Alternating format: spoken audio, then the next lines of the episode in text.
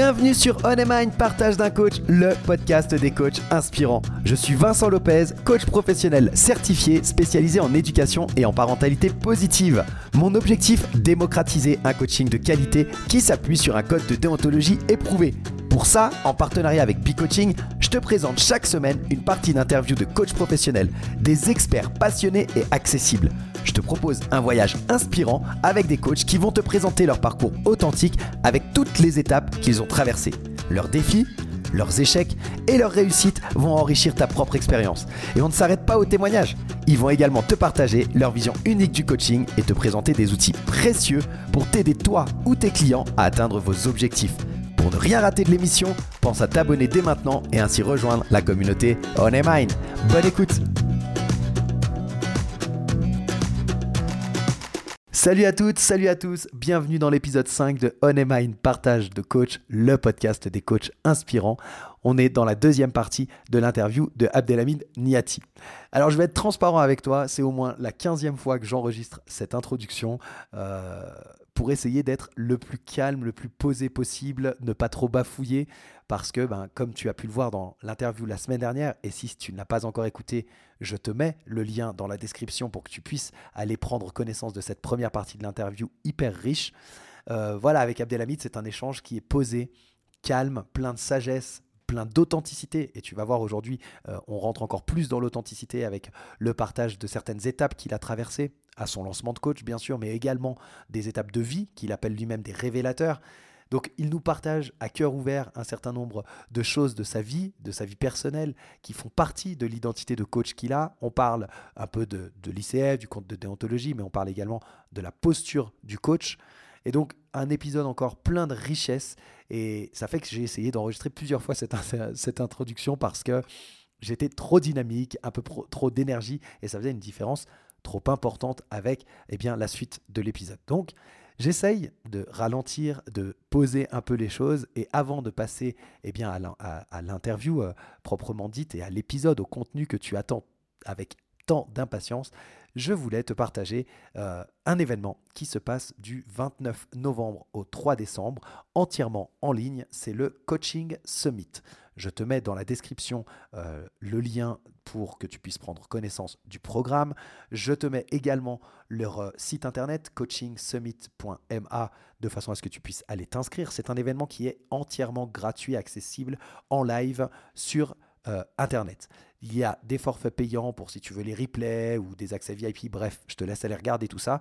Mais sinon, vraiment, c'est entièrement gratuit. C'est un événement qui rassemble de très nombreux coachs qui vont, euh, euh, il va y avoir des, démonstrations de coaching, il va y avoir des masterclass, bref, des belles rencontres, plein d'inspirations porteuses de sens. Et comme ils le disent très bien, c'est un événement qui va t'accompagner vers la découverte des fondamentaux de la spirale du succès pour un épanouissement professionnel garanti. Voilà pour le petit instant promotion. Et donc, je te laisse maintenant avec l'interview de Abdelhamid euh, Niati, cette interview très calme, très posée J'espère que la, différence entre mon débit et le sien ne sera pas trop choquant. Et moi, je te retrouve à la fin de cette interview, enfin de cet épisode, pour te faire une petite annonce et te demander quelque chose. Allez, à tout à l'heure, bonne écoute. On a parlé ben, de, de, de, ce, qui t'a motivé, tu as, expliqué euh, les racines en fait qui t'ont amené mmh finalement au coaching et, que tu pratiques maintenant depuis de très nombreuses années. Mhm. Euh, j'aimerais qu'on puisse euh, revenir un petit peu sur les étapes que tu as passées à ton lancement quand tu, es, tu as commencé à devenir euh, réellement coach à proprement parler.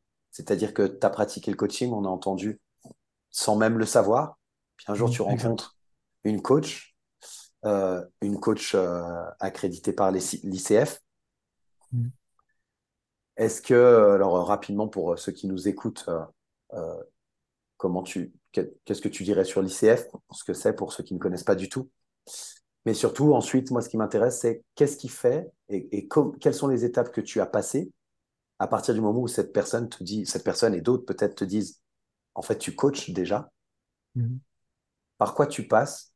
Comment ça se produit?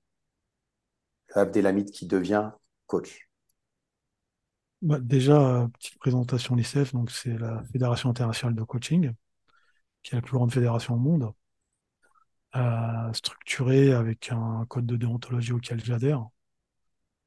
Euh, ce qui est très important d'avoir des règles, en fait, Euh, surtout quand on travaille avec de l'humain. Ne Mhm. pas improviser de choses.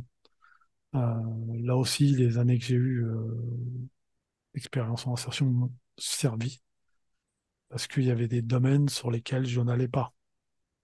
Je ne suis pas psychologue, je ne suis pas psycho- psychothérapeute, je ne suis pas psychiatre, mais par contre, euh, j'ai travaillé, je travaille toujours avec euh, des psys. Donc c'est très enrichissant. Mhm. Euh, et on sait où on doit aller, où on ne doit pas aller. Euh, donc à partir du moment en fait, où cette personne me dit ça, je vais commencer en fait à, à prendre contact avec ICF.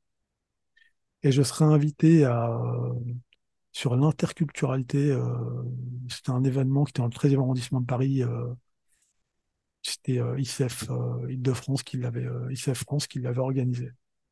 Ok. Donc, je commence déjà à mettre un pied. Ok. Et puis ensuite, je dis, bon, ben, moi, je vais me former au coaching. Voilà, je vais me former, puisqu'en fait, il faut, il faut se former, en fait. Il faut se former, là, bon, je vais rencontrer des personnes exceptionnelles et je vais être officiellement coach. Mais pendant que je me forme, puisque entre euh, cette personne, entre, entre, voilà, la, la fin de mon poste euh, d'accompagnant, euh, je deviens consultant, en fait, à mon compte, D'accord. où j'accompagne encore des humains. Mhm. Euh, je rencontre un ami euh, qui, euh, qui est aujourd'hui un ami et puis de belles personnes euh, qui crée une ONG, qui a créé une ONG euh, tournée vers l'humain. C'est une ONG à trois piliers, l'employabilité, l'entrepreneuriat et l'innovation. Voilà. Et là, j'ai rencontré des, des personnes exceptionnelles. Et c'est surtout tourné vers l'humain. C'est toujours vers l'humain, en fait. Le but, c'est de créer, en fait, des événements gratuits pour que toute personne, quel que soit son âge, puisse venir se former et repartir avec un titre à la fin. C'est aussi euh, le fait qu'une association, par exemple en France, puisse avoir euh, son site web sans que ça lui coûte euh, un euro et qu'on puisse l'accompagner dans la création, lui expliquer comment on fait et l'autonomiser dessus. Pareil pour l'entrepreneuriat. Expliquer ce que c'est, comment on crée une entreprise, comment on va chercher un persona, comment on construit un persona. Donc tout ça, on l'apporte en fait. Voilà. Tout ça, on l'apporte. Et puis, euh, dans ce laps de temps, moi, je continuais en fait. Je, je me formais tout en me formant en fait très vite. Comme tu l'as dit tout à l'heure, je crée des opportunités. Donc en fait, je vais rencontrer d'autres coachs qui sont hors de ma formation. Des Mhm. coachs confirmés, mais bien confirmés. Euh, je participe à des sommets francophones euh, et puis je coach en live devant d'autres personnes, alors que je ne suis pas encore certifié. Je suis en cours de certification. J'ai ma certification de niveau, 1, donc je peux déjà coacher en fait. Je peux déjà facturer. Donc je commence déjà. Et euh, je continue, je continue, je continue. Et je le fais toujours en fait. Parce que j'ai compris une chose, c'est que euh, c'est peut-être le côté créatif chez moi qui fait ça. C'est quand tu n'as pas quelque chose, crée-le. C'est comme ça, par exemple, que je vais profiter du confinement pour créer euh, des job dating online. Pareil, tu ne payes pas. Tu viens, tu as une demande de, stage, d'emploi. On avait, j'ai repéré ce problème-là. OK. De l'autre côté, j'invite des personnes que je connais et qui ont leur entreprise. OK, moi, je peux faire quelque chose. Je peux prendre en CDI, je peux, ou je recherche des, des, des, des commerciaux, ou je recherche des développeurs, ou je recherche, voilà. Je recherche des personnes. Super. On met ça, on croise. Je vais y ajouter une autre couche. C'est euh, LinkedIn étant le réseau par excellence pour moi parce que je le connais depuis sa naissance. Je vais les former sur LinkedIn, mais sous forme d'atelier, c'est-à-dire qu'on y va. Pareil, on ne paye pas pour vous. Voilà, vous êtes étudiant, hors de question que vous payez. Vous êtes étudiant, vous, avez- vous cherchez un job, vous n'avez pas encore de salaire, vous ne payez pas. Toujours dans le partage. Et voilà, ces, ces formats-là ont, ont eu beaucoup de succès. Je compte les reprendre cette année. euh, sous une autre forme, parce que ça me tient à cœur en fait. hein. C'est euh, assez particulier parce que la formation de coach, en fait, je je l'ai pas abordée en fait, pour rien. Il s'est passé quelque chose avant. Un petit révélateur, une épreuve de la vie. En 2021, j'ai eu un grave accident. Donc je ne savais pas si j'allais sortir vivant de l'hôpital.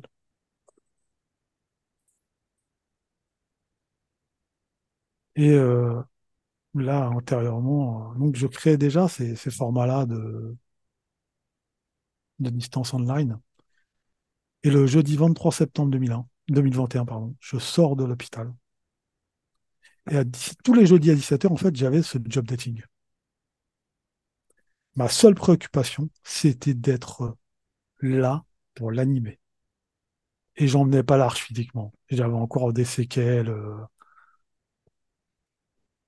C'était voilà. Et cet accident, en fait, a servi de révélateur en me disant, tu vois, en fait, quand tu aimes quelque chose, il n'y a plus de limite. Même ton état physique n'est pas une limite.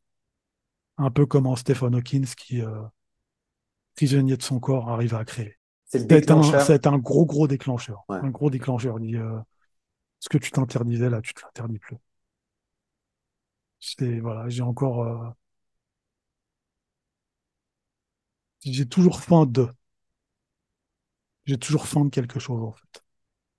J'ai toujours besoin, mais pas des besoins uniquement pour moi. C'est des besoins où j'ai besoin d'être clair avec moi-même pour accompagner les autres. Mais ça, c'est un chemin de vie. J'ai parlé de mes parents, c'était ça déjà. C'était accompagner les autres. Euh, et tu vois, je t'ai parlé de mon enfance tout à l'heure. Mon enfance, c'est aussi très, très particulière. Moi, je suis ce qu'on appelle un enfant de l'hôpital. J'ai traîné une maladie. J'ai vécu avec une maladie pendant sept années.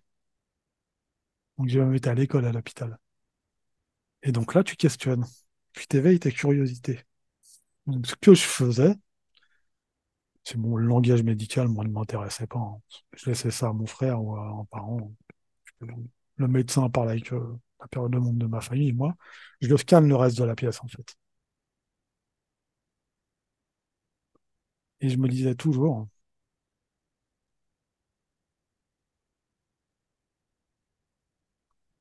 la maladie? Ça, je me le suis dit un peu euh, après. Je dis en fait, la maladie, t'es un hôte non désiré, mais tu es là. Je te distingue de la mort en cela, que tu es juste une épreuve que je vais surmonter, mais que tu n'es pas fatal. Et donc, tu vas me faire grandir. Et j'ai grandi encore plus, car j'ai une enfance différente d'autres gamins, en fait. Euh, tu vois, c'était le lundi, j'allais euh, passer mon examen à l'hôpital, puis je prenais mon traitement, et puis euh, j'avais une autre vie, en fait. J'avais d'autres vies. J'avais une vie avec mes copains, mes copains et mes copines de- de- d'enfance, et puis j'avais une vie avec des adultes qui parlaient médecine, euh, qui, euh, qui parlaient d'autres choses. Et c'est dans cette période-là, justement, où je vais faire des belles découvertes. C'est dans cette période-là, en rentrant de l'hôpital, par exemple, que je vais apprendre à jouer aux échecs. Et c'est quelque chose qui me... que- vois, je joue aux échecs maintenant depuis 40 ans. Il n'y a pas de hasard, en fait. Curiosité. Mhm. Voilà, c'est... Merci à mon frère euh, Malik. Parce que c'est lui qui m'a appris à jouer aux échecs, quand même. Mais je l'ai battu très vite. Voilà, j'ai réussi à le battre assez vite euh, en me, en me passionnant pour ça. Mais le but, en fait, c'était pas de vaincre mon frère. Le but, en fait, c'était de découvrir quelque chose et de me l'approprier. Il t'a initié, c'était ton mentor, puis l'élève a dépassé le maître parce qu'il était intéressé au sujet, quoi. Exact. Et euh, il n'y a pas très longtemps, euh, j'ai joué aux échecs contre un enfant et je me suis vu bah, comme lui. Il avait peur de perdre sa. Il avait peur de perdre sa reine, en fait. Je ne crains pas de la perdre. Tu peux me. Tu peux me manger avec tout le reste. Voilà. Tu as beaucoup de pièces. Mhm. Certes, la reine est la plus puissante, mais une armée forte, euh, ne vaudra jamais, enfin voilà, un soldat fort ne vaut jamais, ne vaudra jamais euh, une armée euh, très bien structurée. Tout à fait. C'est ce que je lui ai dit. Il y a plein de ressources. C'est pas forcément celle qui brille le plus qui est la plus importante. Exactement. Et c'est le, le gamin que j'étais, c'est ce qu'il a vu. Donc il a fallu, je vois des, des épreuves, des choses comme ça qui m'ont fait grandir au fur et à mesure de mon existence. Et en fait, c'est de la survie.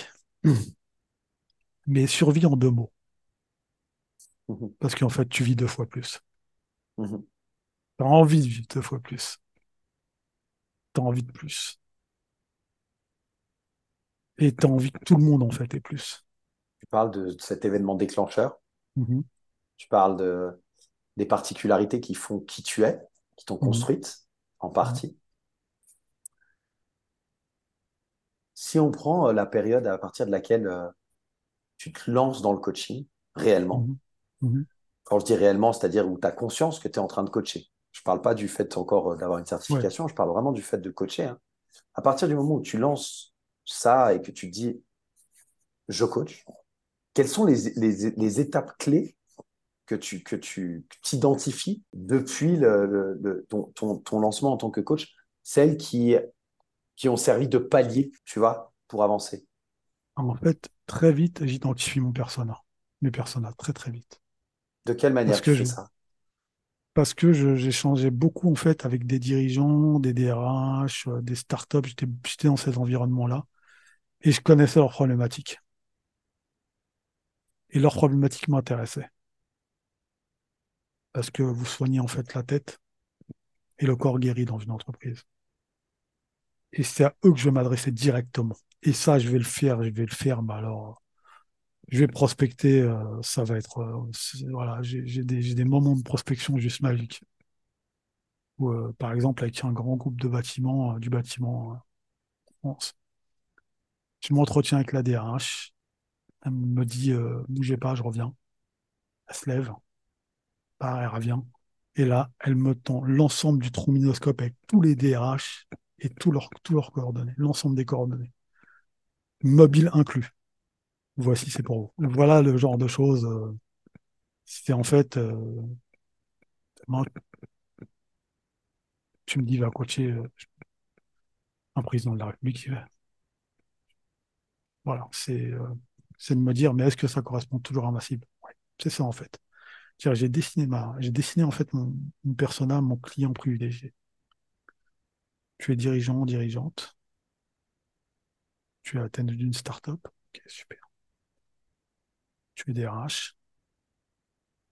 Et puis là, j'ai adjoint il n'y a pas très longtemps, euh, tu es médecin ou avocat? Viens. Voilà. Je connais en partie tes problématiques. Et il se trouve qu'en fait, il y a un point commun entre vous tous. C'est que vous vous sentez seul très souvent. Face à des situations très délicates. On peut prendre le médecin, le dirigeant, la dirigeante, start-up, sont seuls. Seuls face aux patients, seuls face aux clients, seuls, seuls face aux fournisseurs, seuls face au marché. Une fois que vous avez un coach, bah, finalement, vous n'êtes plus seul. Puis il y a un coach, en fait, qui vient révéler ce que vous avez en vous. Vous n'êtes plus seul et vous n'êtes plus désarmé, puisque vous vous rendez compte que vous avez des ressources et vous n'êtes pas si seul que ça. On en revient à la fameuse question.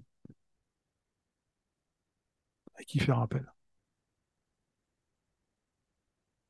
Je fais un bout de chemin avec les dirigeants.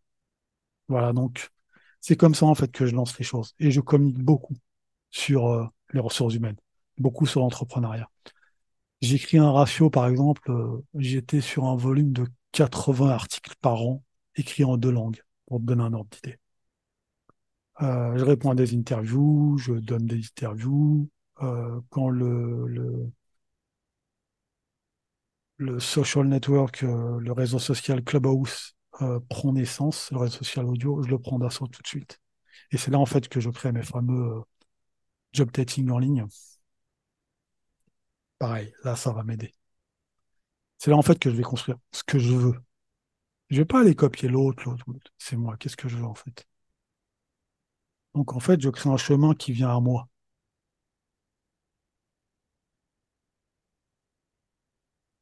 Et la meilleure méthode pour prospecter, c'est souvent de communiquer, c'est bien de communiquer. Communiquer en fait sur les problèmes des clients, des clients privilégiés. Vous voulez communication, effectivement, tu as compris, oui, et tout. Merci, quelqu'un nous, connaît ou nous écoute. Et justement, c'est euh, écouter les personnes. bien, tes DRH, bien, tes dirigeants, ouais. Comment est-ce que tu te sens? Ah, pas très bien. Euh. Qu'est-ce qui t'arrive? Ah, voilà, j'ai un problème avec mes associés, euh, et puis il y a tant sur la table, juste en écoutant. Et la personne me dit, mais en fait, qu'est-ce que tu fais dans la vie? Je suis coach.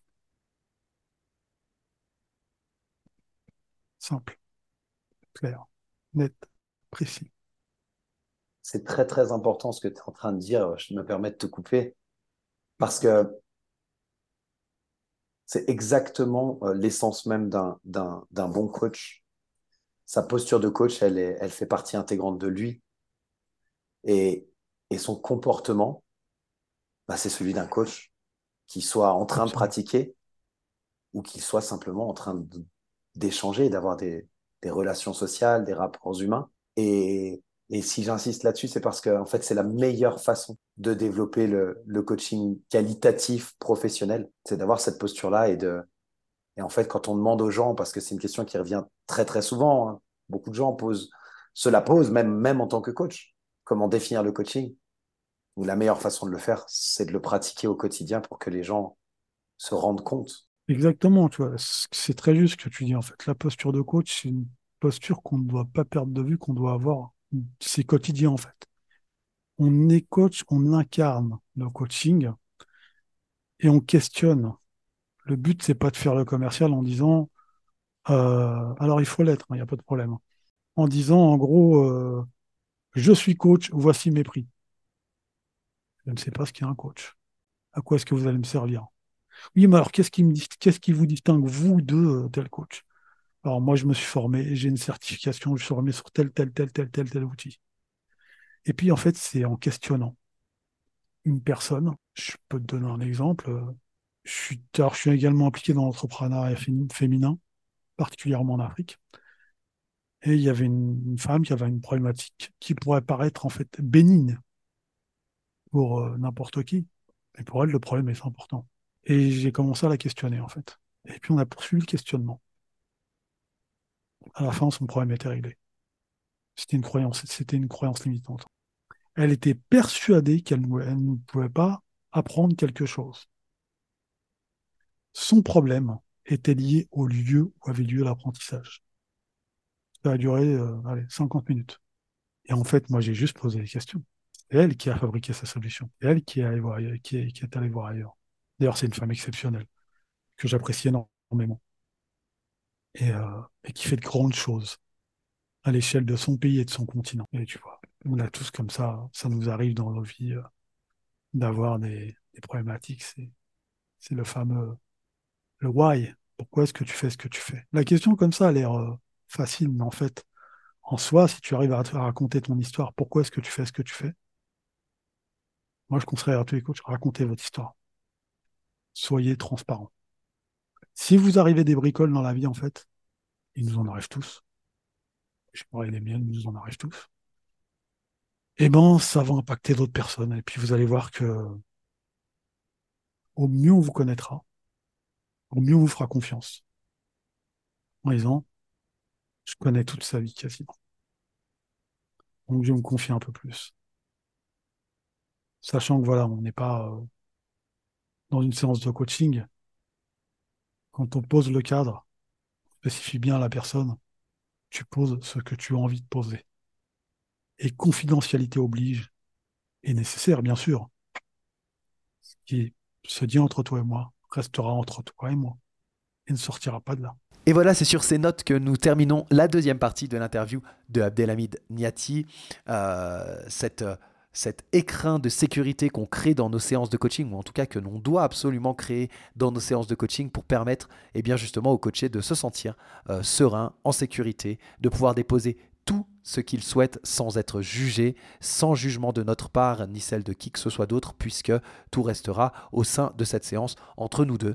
C'est un cadre vraiment important qui fait partie du code des déontologies euh, de l'ICF et, on termine donc sur ces notes avec Abdelhamid et sur cette posture de coach euh, dont on a beaucoup parlé aujourd'hui comment être coach, à quel moment on l'incarne, et finalement, bah, ça fait partie de nous, ça fait partie de l'être que nous sommes, et, c'est comme ça que c'est la meilleure façon euh, de le travailler.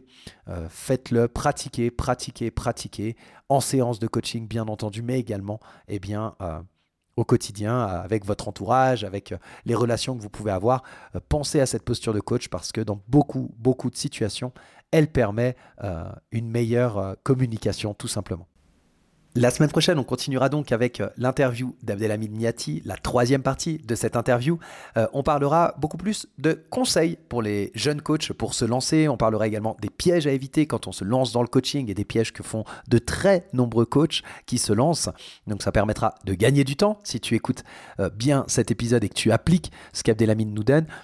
Il nous partagera également eh bien, les écrits qui le passionnent des conseils de livres. Bref, ça va être un épisode plein de pépites la semaine prochaine. Donc je t'invite, si ça n'est pas déjà fait, à t'abonner pour ne rien rater de la prochaine sortie.